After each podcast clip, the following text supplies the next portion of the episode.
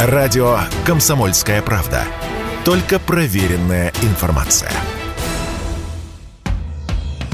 «Комсомольская правда» и компания «Супротек» представляют. Программа «Мой автомобиль». Новая стратегия от госавтоинспекции. Мелкие нарушения игнорировать, бороться с пьянством. Они даже выпустили специальную инструкцию для инспекторов в полях, как выявлять пьяных за рулем. В общем, всем доброе утро. Я Дмитрий Делинский. А, Андрей Лекосипов у нас на связи тоже. Доброе утро. Здравствуйте. А, координат нашего времени и пространства 8 967 200 ровно 9702. А, по этому номеру принимаем сообщения в WhatsApp, Viber и Telegram. Даже, наверное, смс-сообщение примем. Да, я думаю, да. Короче говоря... Все примем. Что пришлете, все примем. Э, на грудь, и озвучим. На грудь не предлагать. Нет, нет, нет, нет. нет. Потому что, ну, мало того, что где-то уже вечер, на самом да. деле. Да. Вот. Да, на, э, у нас все ужесточается на самом деле. Э, с одной стороны, с другой стороны становится мягче и проще. Вроде как, мы уже напоминали как-то, что в госавтоинспекции, э, дабы не провоцировать социальную напряженность, собирается отказаться от мелких придирок к автовладельцам. Вот. Я увидел список мелких придирок. Mm-hmm. Значит, под мелкими нарушениями, на которые госавтоинспекция будет закрывать глаза, имеется в виду неисправность стеклоомывателей и отсутствие брызговиков. Ну да. Ну и что? Хочется сразу же. Ну, подумаешь, не работает что-то.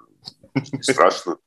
Ну, подумаешь, подумаешь, дворников нету. Подумаешь, человек сам рукой машет, допустим себе лобовое стекло очищает. Вот у вас же, когда замерзла жидкость э, в стеклоомывателе, вы же тоже наверняка, Дмитрий, бутылочку берете и опрыскиваете ей, открывая, так сказать, стекло, пока не разморозится э, более форсуночки. Того, более того, вот. я, я однажды это сделал на глазах у автоинспекторов. Ну, тут нарушения-то точно нет. Потому что, собственно говоря, работоспособность форсунок стеклоомывателя не прописана ни в одном техническом регламенте, что является упущением, может быть. Ладно, не, не суть. Э, смотрите, а, сарказм мой, судя по всему, ну так немножко рассеялся в пространстве. Короче говоря, а, я вот этот список назвал а, только потому, что это единственное, что я нашел в интернете. Гаишникам звонить не буду, ну, просто потому что у меня знакомых нет. Но так или иначе, э, значит, руководство госавтоинспекции спускает вниз, в поля, некую инструкцию, согласно которой гаишники, дабы не провоцировать э, социальную напряженность, должны будут э, как-то помягче относиться к автовладельцам. А список, по которому они будут работать, его нет. Ну, по крайней мере, мы, мы не знаем, значит, за что нас не будут штрафовать. Знаем только, что они будут ужесточать э, э, больше времени и внимания уделять э, борьбе с пьянством за рулем. Вот. И вот мне всегда это вот нравится. Чтобы не вызывать социальную напряженность, не буду значит, за мелкие нарушения штрафовать, но при этом все бросит на борьбу, соответственно, с нетрезвыми пьяными.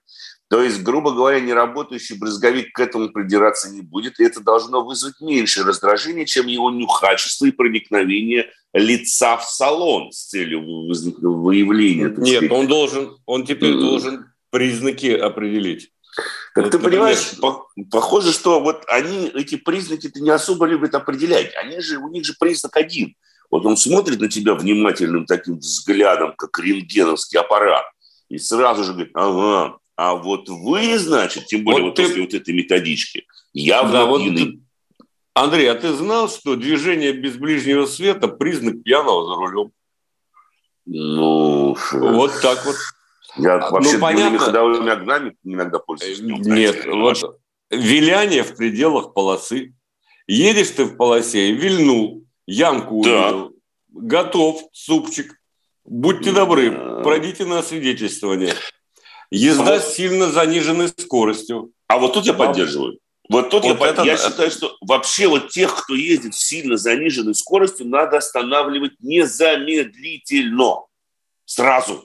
И аннигилировать из потока. Потому что и определять, вот эти и определять что пробки. выпил. Что не только что выпил. Что... Я бы еще мозговую деятельность как-нибудь, но это не отсканируешь, наверное, быстро на посту. А также, также Погоди, а, а если, если да. это девочка, и она боится ездить э, быстрее 80 километров в час. А не наркоманка ли она, Дмитрий? Откуда мы знаем? Как Ой-ой-ой. мы можем быть уверены, а? Что, что, девочки не употребляют наркотики, что ли, вы хотите сказать?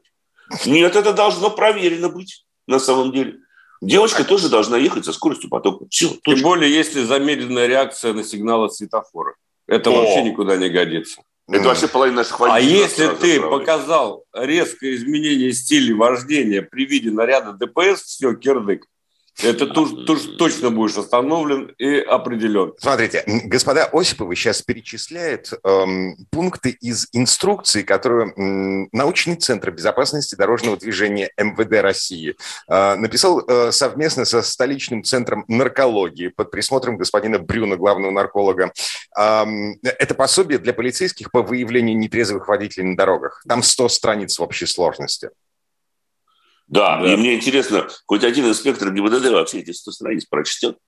Ну, ну чтобы не заставляли, а вот по-честному возьмет, скажет, может, я чего не знаю, дай-ка я познакомлюсь с чем-нибудь. Ну, может, глядишь, у меня глаза-то и откроются, что я упускал так много, понимаешь, пьяниц и наркоманов за рулем. Сейчас я должен проявить рвение к работе и все 100 страниц почитать. Но, вы знаете, мы даже зачитывать не можем это, Дим, потому что, ну, вот название, если мы сейчас будем просто зачитывать, нас Роскомнадзор завтра может закрыть тогда вообще. А, да, не, погодите, есть другие названия, которые мы можем зачитывать. В этой инструкции особо отмечается, что 28% аварий с водителями, имеющими признаки опьянения, совершается на автомобилях ВАЗ. 11% на Тойотах, 6% на Hyundai. И я всегда, а я вот всегда не любил Toyota. Вот, вот видите, я вот никогда, вот я вот знал, я как знал, что вот они такие на самом деле. Я подозревал, что именно поэтому они в левом ряду едут дистанции километров со скоростью 80 километров в час. Вам да, не по... кажется, что их просто много, этих машин? Ну, Toyota не так уж много. Да, в принципе. Сейчас станет мало, вообще мало. Циферки видели из автостата по поводу того, что у нас средний возраст автопарка превысил такие 14 лет. Значит, самые молодые машины, если не изменяет память, в Москве в среднем 10 с половиной, самые старые на Дальнем Востоке. Э, в Приморье э, больше 20 лет. Ну, а в следующем месяце будет превысим 14 с половиной лет. Через mm. полгодика уже средний возраст автопарка составит где-то лет 16. Это нормально, на самом деле. Ну, как нормально? Это нормально, конечно. Но это естественный и логичный тренд, ну, исходя из того, что сейчас происходит вообще. Ну, стареет автопарк. Будем возить э, поддержанные автомобили в большем количестве. Ну, что поделаешь? Ты знаешь, что по этому кстати, поводу грустить? Ты знаешь, кстати говоря, стареет – это, к слову сказать, очень странное выражение. С учетом того, что со вчерашнего дня на территории этой страны можно производить двигатели Евро-0, так, глядишь, 15-летняя иномарка на фоне двигателя Евро-0 современного российского автомобиля с двигателем Евро-0. Это ж, приятели, целый технологический прогресс, можно сказать. Да, погодите, просто а, сравнивать. Да, это, во-первых, это временное решение. А, наши mm-hmm. власти подчер- подчеркивают, что до какого-то там февраля 23 года да. А потом эти машины сами, они как они это сдуются, что ли, они чпокнутся там в воздухе. Их не будет. А потом будет отз, отзывная компания с заменой двигателя. Отлично. Вот с, установкой, с установкой впрыска, ну понятно. Это невозможно сделать. А, да, да, кстати, погодите, катализаторы же никто не отменял, их у нас производят. Ну. Катализаторы не отменяли. Но они Евро-5 вам не обеспечат катализатор? Я вам, так, я вам так по секрету скажу. Я, конечно, маленький технический специалист, но катализатору чертовски трудно работать с карбюратором вот они, они как-то друг друга очень не любят, потому что в катализаторе стоит специальный такой датчик, который определяет вредность выхлопа и количество воздуха, и сообразным образом регулирует систему впрыска. Ну, так они устроены, понимаете ли. Там датчики вот эти все воздушные. А когда датчиков ничего нет, катализатор – это просто как какая-то... Ну, мы все равно, что вату давайте туда вот засунем. Вата тоже абсорбирует количество определенное. Бинтиками можно намотать еще внутри выхлопной трубы. Ну, чтобы это дешевле уже было. Зачем? Сеточку поставим металлическую, бинтами ее обмотаем, знаете, такой естественный фильтр. Вот, посередине можем еще что-нибудь, так сказать, добавить. И вот он, дешевый вылезает катализатор. Кстати, с катализаторами тоже не так все просто. Вы же знаете, что их сейчас активно воруете. Да. В связи, так сказать, с СМИ. Поэтому это сейчас с ними нормально. А через два месяца надо будет посмотреть, как говорилось. Угу. Так, Слушайте, вопрос пришел из Новосибирска. 30, Это приятно. 30 нас спрашивает. Здрасте, скажите, пожалуйста, есть ли у вас какая-нибудь информация, можно ли проехать на автомобиле в Калининград и обратно из России? Балтийские страны пропускают частный транспорт или есть какие-то препятствия? Слушайте, я могу сказать, э, Андрюш, если ты позволишь, я Конечно. Просто помню, я там не так давно был в Калининграде. Туда ходит паром из Питера. Из Питера еще откуда-то. Э, это надо уточнить. И вообще все, кто использует автомобиль в Калининградской области, они просто садятся на, на паром с машиной. Стоит это, правда, недешево. В свое время, когда я этим интересовался в прошлом году, это стоило две с половиной тысячи рублей, если не ошибаюсь. С машиной? Сейчас, да, с машиной. Сейчас, mm-hmm. если не ошибаюсь, дороже намного. Ну, тут надо уточнять. Обычно так делают. Проехать, если у вас э, есть э, виза транзитная или обычная, наверное, можно через Литву. Но вообще вот этот вопрос меня точно так же волнует, я скажу вам честно. Потому что с одной стороны, они как бы не имеют права, мне так кажется, да, если у вас есть действующая шенгенская виза, они не имеют права вам отказать во въезде, особенно если целью вашей поездки является то самое государство. Да, если даже вы транзитом следуете через них, то они все равно не имеют права вам отказать, если вы пребываете на территории страны там меньше 48 часов, а большая часть времени вашего пребывания будет на территории как раз-таки той страны, откуда вам выписан Шенген. Но сейчас вы же понимаете, что все это во многом находится на усмотрение пограничных служб, мне представляется. И вот это на самом деле расстраивает. Но мне было бы интересно самому это узнать. А, Андрей Осипов, а, Олег Осипов, где-то здесь. А, вернемся через пару минут. Если тебя спросят, что слушаешь, ответь уверенно. Радио «Комсомольская правда». Ведь Радио КП – это самая топовая информация о потребительском рынке, инвестициях и экономических трендах. Комсомольская правда и компания Супротек представляют. Программа «Мой автомобиль». 8 967 200 ровно 9702, номер, в котором мы принимаем сообщения в WhatsApp, Viber и Telegram. Прямо сейчас вот меня лично интересует ваше мнение по поводу того, а, а, будете ли вы покупать машины новые машины, я подчеркиваю, новые машины, сделанные с учетом, э, ну, скажем так, либерального отношения наших властей к экологическим нормам. Я напомню, правительство разрешает производить машины с двигателями э, класса Евро-0. Нормально это? Ненормально. Упрощенный автомобиль, Дим, да, вот так вот. Упрощенный вообще. Понимаешь, вот у, упрощенность и Евро-0 – это немножко две большие разницы, потому что есть еще, на минуточку, подушки безопасности, а, системы а, стабилизации, а, АБС, вот, вот это все. Это тоже все может пойти лесом козе в трещину.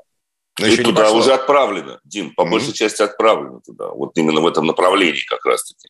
Потому что э, АБС нет если только остатки где-то на складах есть у кого-то, да, система электронного впрыска, вот, этих, вот этого всего управляющей электроники, этого нет. Ничего этого нет. Вот с подушками безопасности, конечно, наши гуси помогут в данном случае, всегда. Я вообще предлагаю, что надо не надувные, а стационарные ставить. Удобно, удобно. Вложился Пусть... подушками перьевыми и вперед. Конечно, конечно. Вот Помните, интересно, Демолишин, а когда он разгребался, там вот вообще весь салон запенивал, допустим. Вот она, новая технология, кстати говоря. Никто же не догадался, только в кино показали, а мы реализуем. Да, зашибись. А вот интересно, в КАМАЗах есть подушки безопасности? Сзади только.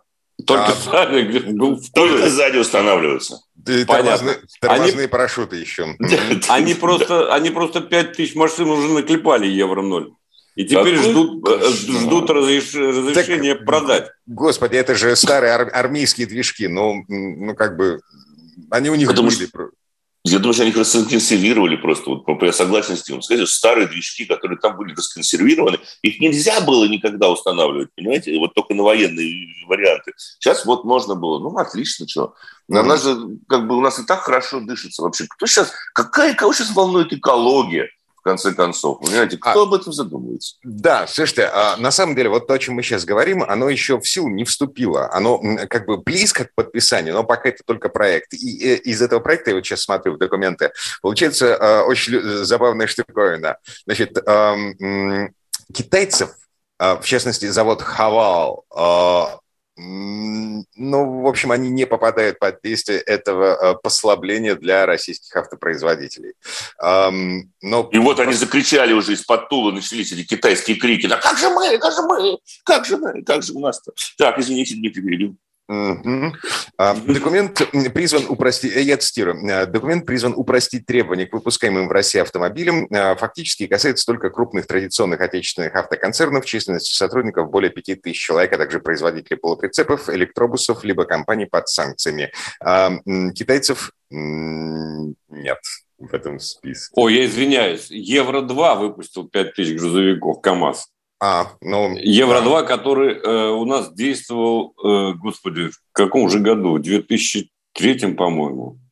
Но ну, у нас Евро, Евро 0, Евро 1, 95, по-моему, что ли? Ты Евро 2 с 2002 года. О, а, ну вот, 2002 года. 2002 года, да. Так ну, что... Слушайте, у китайцев, у китайцев, с другой стороны, возвращаясь к тему, у китайцев есть шансы. Сейчас же они купят УАЗ. А УАЗ является традиционным брендом. Вот и пожалуйста. И они становятся у нас традиционалистами, так сказать. Им тоже можно будет выпускать всякую шнягу. Они сейчас ее выпускают.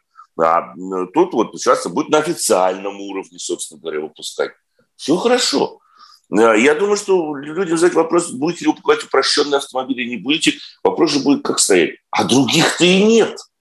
Либо мы покупаем очень сильно поддержанный автомобиль среднего возраста 14 лет, который вчера перевалился – либо мы приобретаем новый упрощенный автомобиль. Я бы лично предпочел, предпочел бы пусть 14-летнюю, но нормальный, не по упрощенной схеме собранную машину. Mm-hmm. Да, впрочем, я ошибаюсь, потому что, впрочем, может быть, лучше купить упрощенный автомобиль, потому что с его ремонтом будет проще. А это немаловажный аспект. Упрощенный автомобиль, ведь упрощение в данном случае не будет совсем означать надежность. Я думаю, что скорее наоборот абсолютное упрощение внесение изменений в ту конструкцию, которая подразумевает наличие каких-нибудь блоков, да, скорее всего, приведет к тому, что и надежность автомобиля упадет. Ну, про безопасность я молчу. Это, в общем-то, не важно. Для КАМАЗов тем более с подушками безопасности сзади. Ой-ой-ой, нам на «Жигулях» ездить. Э, «Жигули» да. с, э, с этим э, антисанкционным двигателем, который на 90 лошадок восьмиклапанник, а они уже, собственно, они уже выпустили. Вот, уже есть. Да их никто не выпускает уже, по-моему, эти двигатели. Почему? Так, четвертый из Саратова пишет, Евро-0 – это дикость, давайте загадим выхлопом всю Москву, я на удаление катализатора не соглашусь. А, а, загадить выхлопом из Саратова Москву? А Но... откуда вы знаете, Дмитрий, у нас сейчас районы строятся в Москве активно, у нас жилые кварталы возводятся за два месяца. И Ладно, это много. Да, хорошо. Так или иначе, принимаем мнение из Саратова. А, э, из Новосибирска. Скажите, пожалуйста, сейчас права, у которых заканчивается срок действия, можно не менять еще три года. Эта норма действует на специальные права по управлению спецтехникой или только на гражданские права? На все водительские удостоверения. Если у вас срок действия водительского удостоверения вот заканчивается как раз сейчас, она распространяется с того момента, как было принято такое решение. То есть, если не ошибаюсь, там то ли вот как раз 24 февраля, то есть с 1 марта, у кого истекает срок действия водительского удостоверения, на, на все виды водительских удостоверений, на все категории. Ну, не могу. Ну, как вам Б продляют, а С убирают, да, допустим. Ну, такого же быть не может, вы же понимаете. Просто они автоматически в электронных базах в том числе будут продлевать действие всех водительских удостоверений, выданных тому или иному гражданину Российской Федерации, или не гражданину, наверное, тоже. Ну, короче, по большому счету нам э, просто разрешают три года ездить с просроченными правами, вот и все. Да, но я думаю, что, скорее всего, их потом все равно заставят э, поменять в любом случае. А, в итоге придется это когда-нибудь сделать, потому что замена водительского удостоверения в нашей стране же еще связана с получением медицинской справки. Вот, это ну, важно. Ну, это важно, естественно. Поэтому у нас это просто так. Это, это временное, на самом деле, просто ну, послабление, которое, скорее всего, будет на самом деле убрано, исчезнет, аннигилировано после того, как все вернется туда, куда должно, по идее, вернуться, наверное.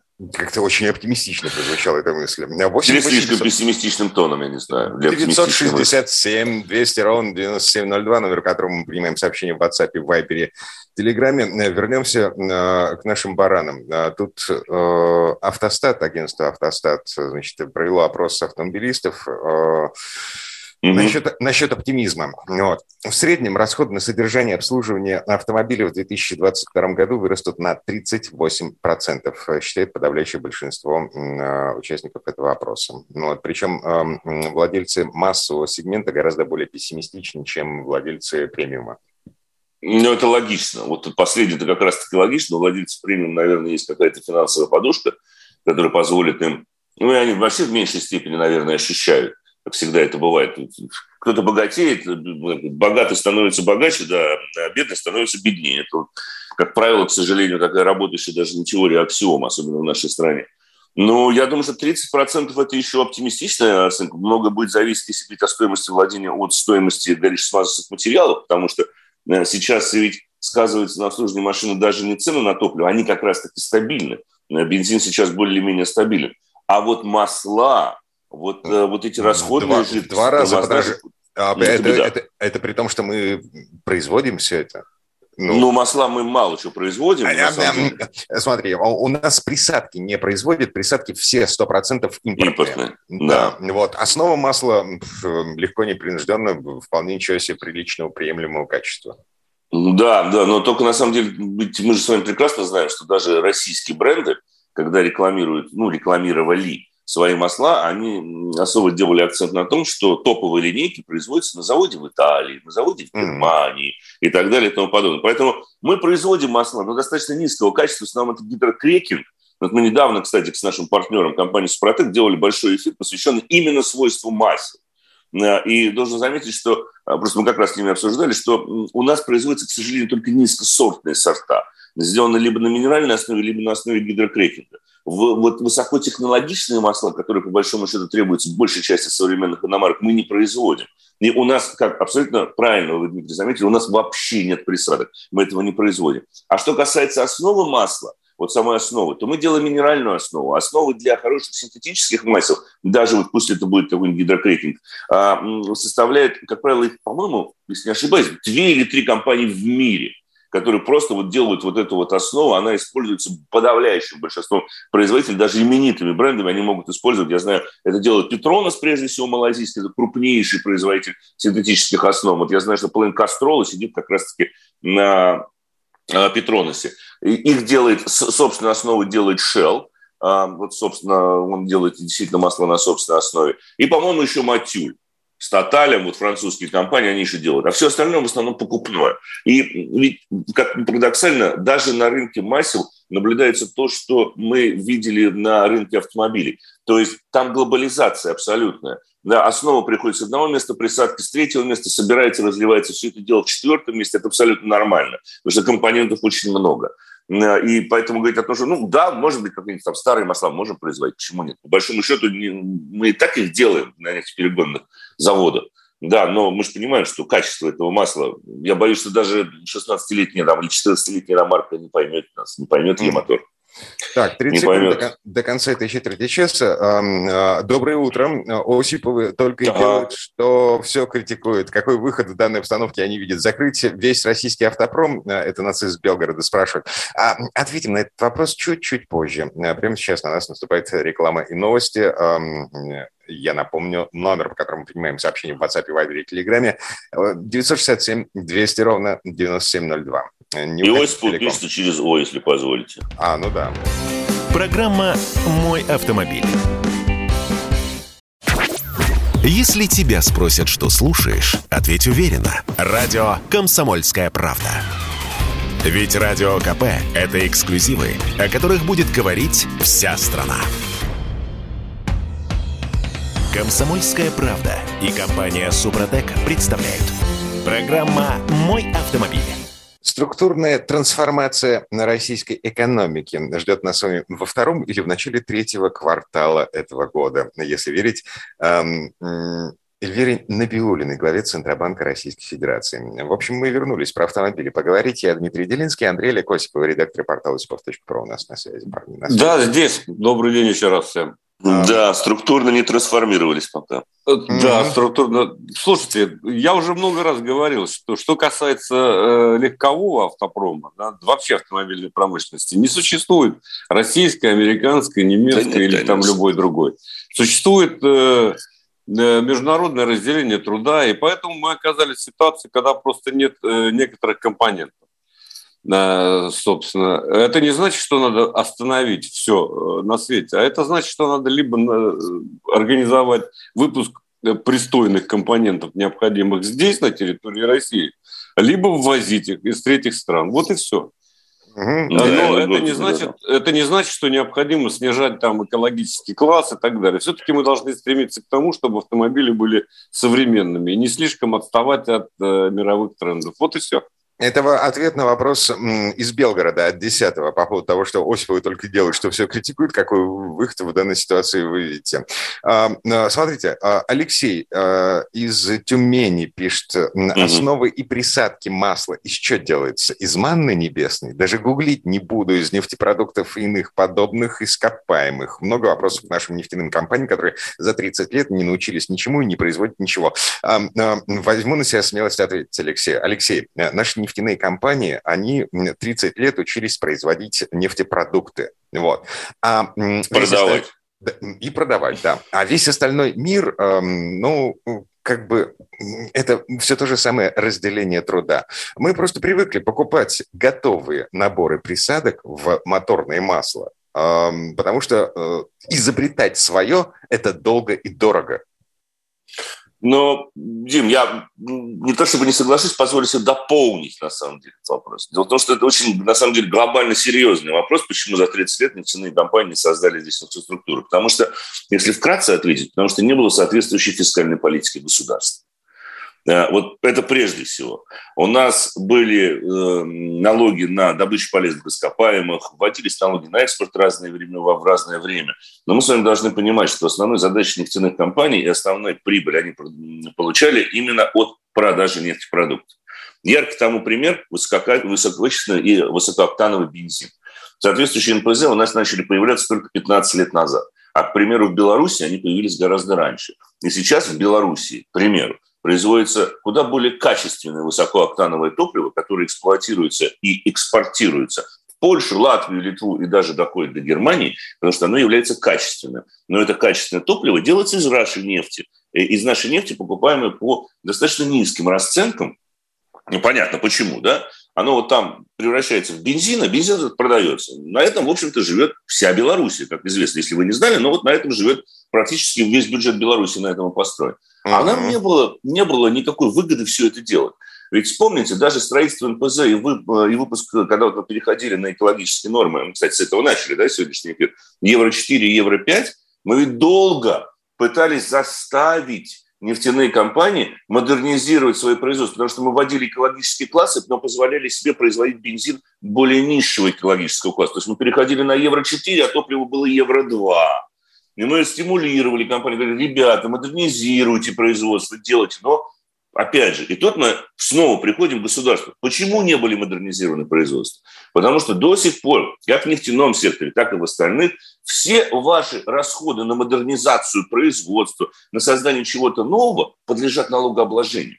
Они все равно не являются вот тем самым, за счет чего вы можете соответственно, снизить налогооблагаемую базу по налогу на прибыль. Вы в любом случае будете платить огромное количество налогов. Вот если бы расходы на модернизацию производства и научно-технические исследования у нас можно было бы относить затраты компаний, вот тогда, может быть, наши бы нефтяные компании создали бы за эти несколько лет э, соответственно, соответствующую инфраструктуру. Но пока этого сделано не было. Им было гораздо выгоднее продавать нефтепродукты. И это же ответ, э, почему у нас бензин не дешевеет. Он не будет дешеветь, потому что 75%, какой 75? 85% нефти добычи у нас осуществляется тремя крупнейшими компаниями, и большая их часть так или иначе ассоциирована с государством.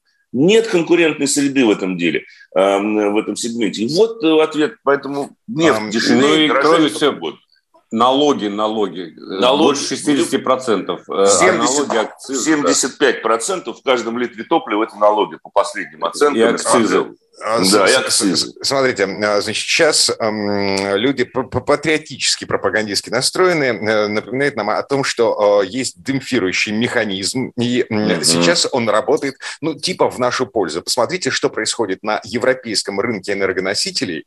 Mm-hmm. Цены на газ, цены на бензин, цены на нефть все это взлетело до небес, а, а у нас, ну, как бы у нас все стабильно. Но... А в Венесуэле до сих пор бензин 2 цента за литр. Ну, зашибись. Угу. Ну, отлично. так, еще к новостям. А, нам рассказали э, в выпуске новостей, что General Motors ушел окончательно.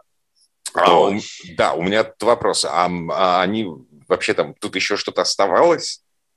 Ну почему? Они продавали Кадиллаки, Шевроле, да, они что-то там делали. У них, за... конечно, э, целый а. законсервированный завод недалеко от вас, Дмитрий. И он, это, да, погодите, его, его уже продали. Уже, уже, давным уже продали его, да? Да, уже давным-давно продали.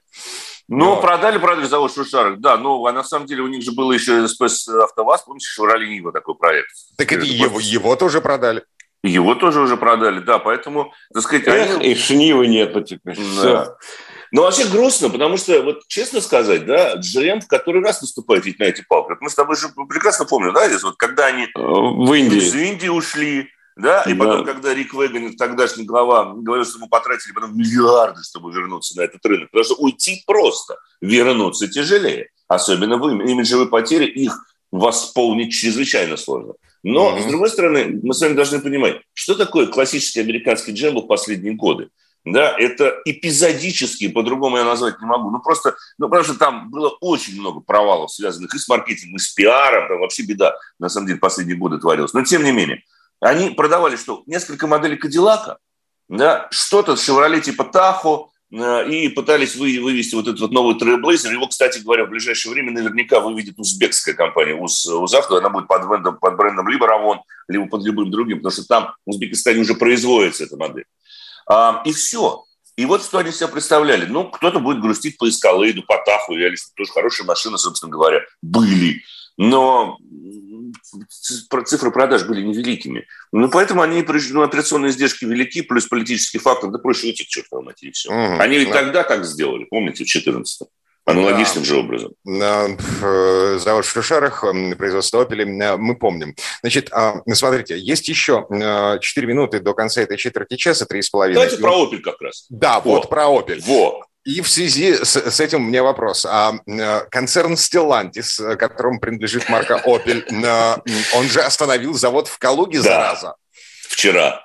Угу. Вчера остановили они завод, действительно, из-за нехватки комплектующих, но и они не делают заявления о том, что они уходят с рынка. Никаких подобного рода заявлений я пока о них не слышал. Более того, они, наоборот, пытаются доказать, что они на рынке присутствуют. Мы хотим, чтобы о наших машинах знали. Именно поэтому вот у нас на длительном тест-драйве как раз-таки оказался Opel. Калужской сборки. Калужской сборки. Конечно же, другой не бывает. Зафира Life, причем вот в такой, ну, не самой дорогой комплектации, с механической, шестиступенчатой коробкой передач и системой полного привода. Кстати говоря, да, только с механикой бывает система полного привода на Opel Zafira Life. Пока, кстати, да. сказать, да. кстати сказать, автомобиль-то спартанский, вот в смысле э, механической коробки передач, шестиступенчатой mm-hmm. и так далее, да. Но тем не менее, он укомплектован весьма неплохо, потому что есть э, монитор, тачскрин, uh, есть, да. так сказать, э, Apple CarPlay и так далее. Смотрите, спартанский да. минивэн, на мой взгляд, это печка есть и хорошо. Делика, помнишь, такая легендарная? Вот это буханка. Он один только есть, буханка называется. А этот все-таки это европейский автомобиль, кстати говоря, отвечающий стандартам Евро-5. Вот, Евро-6 даже. Я тебя поправлю, Евро-6. А, Евро-5, да, у нас, но вообще он Евро-6, потому что ну, там да. есть жидкость AdBlue, он уже, этот мотор спокойно при, вот как раз таки он используется жидкостью AdBlue, это вот это вот мечение, он уже Евро-6 фактически. То есть это современный очень двигатель. И да, это один из, один из лучших дизельных двигателей, которые я э, пробовал, так сказать, сам лично и достаточно много проехал. Двухлитровый, э, 150, 150 лошадок. Да, да 30-70 ньютон-метров. Очень э, резвый двигатель. Даже для такого трехтонного автомобиля, который, в общем-то, вмещает 8 человек, понятно, да? Там два с половиной кубометра, даже три кубометра, если сложить сиденье, можно э, получить под поклажу. Э, автомобиль очень функциональный. Единственное, что он меньше похож на такой бизнес-вен, который выпускают немецкие так сказать, э, конкуренты, да, но они и стоят других денег. Так сказать. Да. А этот, этот все-таки больше грузопассажирский такой вариант. У меня пассажирский вариант, если не снять сиденье. А, там нет столика раскладного, да, там нет каких-то таких прибамбасов. Но зато а, там есть вполне приличные тканевые обивки сиденья, удобное достаточно водительское сиденье, на котором не устаешь. Единственное, что по эргономике... Если, если вопрос... позволишь, если да. позволишь, да, вот прежде чем по эргономике, вот ты упомянул по поводу груза пассажирского. Тут немаловажный один аспект. Там очень забавно организована система вот именно в задней пассажирской части салона. Там два ряда, второй и третий. Второй ряд может двигаться вперед-назад. Но я заметил, что третий ряд достаточно легко демонтировать. То есть можно вообще кресло, сиденье третьего ряда убрать целиком и полностью. Да, при помощи нехитрого инструмента, но тем не менее их можно убрать, и у вас получается второй ряд сидений, и сзади него Программа еще добрых полтора автомобиль. Если тебя спросят, что слушаешь, ответь уверенно. Радио «Комсомольская правда». Ведь Радио КП – это самая топовая информация о потребительском рынке, инвестициях и экономических трендах. «Комсомольская правда» и компания «Супротек» представляют. Программа «Мой автомобиль». А это мы вернулись в студию радио «Комсомольская правда». Я Дмитрий Делинский. В этой четверти часа у нас не традиционная, а революционная история от Александра Пикуленко. На этой неделе, в четверг, не исполнится 122 года со дня рождения вождя мирового пролетариата. Владимир Ленин, несмотря на скромный вкус и желание отдать всю власть советам, землю крестьянам и так далее, в общем, он был не чужд некоторым буржуазным привычкам. В частности, уже после Октябрьского переворота он предпочитал передвигаться на редких и весьма дорогих автомобилях. Вот впервые Ленин столкнулся с автомобилем, причем в буквальном смысле слов, в 1909 году. В ту пору революционеры не были столь обеспечены, поэтому по Цюриху Владимир Ильич передвигался на велосипеде. И некий швейцарец на своем Роллс-Ройсе сбил Ленина. Будущий вождь мирового пролетариата выжил, подал на состоятельного буржуа в суд и выиграл дело. Здесь я умолкаю слово Сан Санчо. Предыстория.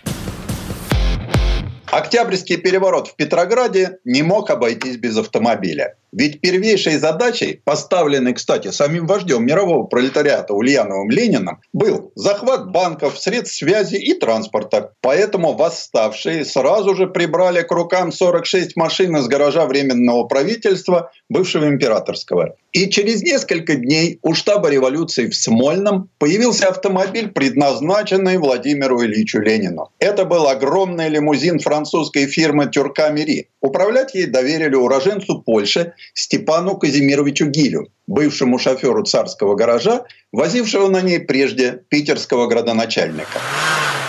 Тюрка Мири могла развивать скорость до 80 км в час. У нее была очень мягкая подвеска, просторный и светлый за счет широких и высоких оконных проемов закрытый кузов лимузин. И она очень нравилась Ленину. Но машина оказалась невезучей. Еще в ноябре 17-го ее прямо от Смольного угнали служившие там пожарные. Они хотели ее перекрасить и перегнать в Финляндию на продажу, но их быстро нашли. Позже, когда правительство Советской России переехало из Петрограда в Москву, случился новый казус. Снежным вечером 1919 года Владимир Ильич с сестрой Марией и охранником Чибисовым отправился на Тюркамере с Гилем за рулем навестить Надежду Константиновну Крупскую в Сокольнике. Она отдыхала там в лесной школе, где должен был состояться детский праздник. Проехали по Мясницкой улице, дальше по Орликову переулку, когда на Каланчевской площади чуть ли не под колеса машины бросился какой-то субъект в шинели, явно пытаясь ее остановить. Но Гиль его объехал. Ленин сделал водителю замечание – из своего роскошного салона по переговорной трубе. Вождь подумал, что это был солдатский патруль и напомнил водителю о революционной дисциплине. И когда немного погодя на спуске трамвайных путей под мостом железной дороги в свете фар появились трое людей с маузерами в руках, Ленин твердо потребовал остановиться. За это ему сунули в лицо дуло и профессионально обшарили, вынув из кармана бумаги с удостоверением личности председателя Совнаркома. И маленький Браунинг, который вождь возил с собой на всякий случай. Всех их из автомобиля высадили, и тюрка Мири исчезла в снежной поземке. Как потом вспоминал Гиль, Ленин по этому поводу едко заметил. Да, Ловко. Вооруженные люди да отдали машину. Стыдно. А машину, товарищи, надо найти всеми средствами. Метель в ту ночь была серьезная, замело все улицы и дороги. Ленину со спутниками пришлось попрыгать по сугробам, чтобы добраться до местного райсовета и поднять тревогу. Сделали они это очень вовремя. Захватившие авто бандиты и главарь Яшка Кошельков сумели прочитать в документе, кого они отпустили и вернулись в Сокольники брать Ильича в заложники, чтобы обменять их на сидящих в бутырке подельников. Но чекисты уже начали переворачивать Москву вверх дном. Как вспоминал Гиль, в эту ночь было схвачено немало различных преступников. Автомобиль нашли той же ночью брошенным у Крымского моста. Правда, рядом с ним лежали убитые милиционеры, красноармеец. Так что не случайно Тюрка Мири числилась в списке гаража Совета народных комиссаров под номером 13. Степан Гиль с 1917 по 1924 годы считался основным шофером Ленина, а в 20-м ему по совместительству поручили руководить только что созданным гаражом особого назначения. Главной задачей нового подразделения было обслуживать глав советского правительства, в данном случае Ленина и его домочадцев. Еще одним автомобилем, на котором возили лидера мировой революции, был Делане Бельвиль образца 1912 года, личный автомобиль Николая II. В нем Ленин оказался еще в 1918 году, когда его везли с митинга в Михайловском манеже, где он выступал перед первым красным отрядом бойцов на броневиках, отправлявшихся на защиту Петрограда. Ленин вместе с социалистом из Швейцарии Платтоном и Марией Ильиничной погрузились в дела на Бельвиль. Товарищ Платтон в тот вечер был в машине вождя не случайно. Годом ранее он оказал Ленину большую услугу, организовав его эпохальный переезд в опломбированном вагоне из Швейцарии через Германию в Россию. И опять вождю мирового пролетариата очень повезло. Они ехали в Смольный, за рулем сидел второй шофер Тарас Гороховик. Двигались не спеша, над улицами с неубранным снегом. Стоял небывалый туман, но внутри было весело. Ленин все время шутил. И вот когда автомобиль выехал на Симеоновский мост через Фонтанку, по кузову неожиданно забарабанили пули. Водитель не растерялся, нажал на газ и помчался на пролом, петляя по переулкам. В Смольном машину осмотрели. На ней было разбито лобовое стекло, кузов продырявлен в нескольких местах. Пострадал только Платон, он был ранен в палец. А водителя гороховика поощрили, послали на фронт. Вообще-то Ленина возили хотя бы по разу на всех четырех уцелевших дела на Бельвиль. И тот же лимузин модели 45 уже с другим шофером тайно вывез вождя и его жену 10 марта 1918 года к 10 часам пополудни на платформу второстепенных железнодорожных путей «Цветочная площадка» к шикарному спецпоезду номер 4001. Советское правительство в обстановке строжайшей секретности переезжала из Петрограда в Москву. В новой столице нескончаемой чередой пошли митинги, заседания, конгрессы, многие из которых Ленин посещал лично. За год закрепленные за ним машины проходили по 5-6 тысяч километров. На громадном Рено 40 1915 года выпуска с открытым кузовом дубль «Фаэтон», он выезжал 1 мая на военный парад на Ходынском поле. А на таком же Рено 40 образца 1913 года с закрытым кузовом «Ландо» Ленин отправился в августе 18 на митинг на заводе Михельсона. Он проходил в неказистом помещении гранатных мастерских. Машина стояла в метрах десяти от дверей. Гиль сидел за рулем, мотор работал. На выходе с митинга под ноги толпе, сопровождавшей Ленина, упал какой-то матрос. И получилось так, что к автомобилю Владимир Ильич подошел в одиночестве. В это время отчетливо прозвучали три выстрела. Кто стрелял и по чьему заданию до сих пор дело темное. Но официальная версия такова воспользовавшись тем, что Ленин задержался у двери автомобиля, член партии социалистов-революционеров Фанни Каплан открыла огонь из Браунинга из-за спин окружавших машину рабочих а потом бросила пистолет и скрылась в толпе. Но при этом она ранила Ленина. Он упал на землю лицом вниз. Толпа бросилась в рассыпную. Вождя подхватили и подумали, что он ранен только в левую руку. Но по дороге, когда вождь начал кашлять кровью, стало понятно, что дело гораздо серьезнее. После ранения Ленину часто требовался отдых. Он любил Подмосковье. И в 1920 году ему выделили три Роллс-Ройса. Два с открытыми кузовами и один лимузин. Предыстория. Сан Саныч, спасибо. Это был Александр Пикуленко, летописец мировой автомобильной индустрии. И у нас на этом все на сегодня. Дмитрий Делинский, радио «Комсомольская правда». Берегите себя. Программа «Мой автомобиль».